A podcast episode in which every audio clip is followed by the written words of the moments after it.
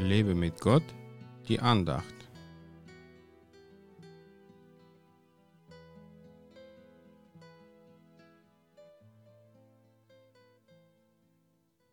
Da sprach er, komm.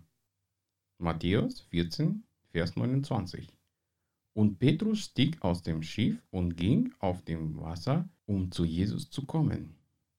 Jesus will uns nicht nur ins Boot holen, er will auch, dass wir das Boot verlassen und auf dem Wasser gehen.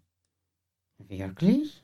Ja, eigentlich könnte Jesus das Wasser auf dem See zum Beispiel einfrieren damit Petrus zu ihm auf dem Eis gleiten könnte. Das hat er aber nicht gemacht, damit der Petrus lernt, ihm zu vertrauen. Dieser erfahrene Fischer hätte sagen können, Ach nee, Jesus, da ist doch das Wasser zu tief. Komm du lieber zu uns rein.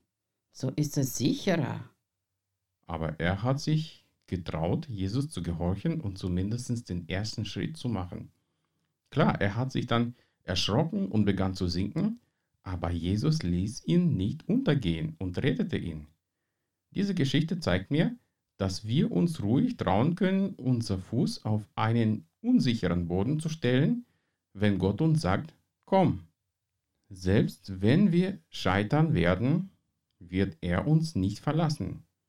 Das habe ich schon oft erfahren. Ich bin oft im Leben gescheitert, aber ich bereue heute keinen einzigen Schritt, den ich gemacht habe weil Jesus immer an meiner Seite war und stärkte meinen Glauben. Diesen Feigling Petrus hat Gott später mächtig als sein Werkzeug gebraucht und ich denke, dass diese Geschichte auf dem See ihn dafür nur gestärkt hat. Viele Menschen verlassen sich auf ihre materielle Sicherheiten und sind nicht bereit, sofort zu gehen, wenn Jesus ruft, komm.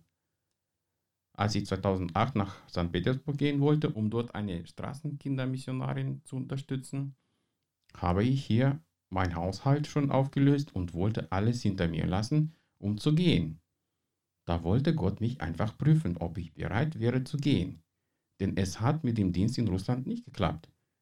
Sei bereit zu gehen, wenn Jesus sagt, komm.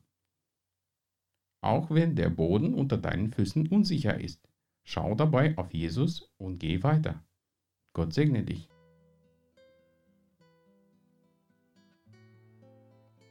Mehr Andachten findest du unter www.lebemitgott.de. Ich freue mich auf deinen Besuch.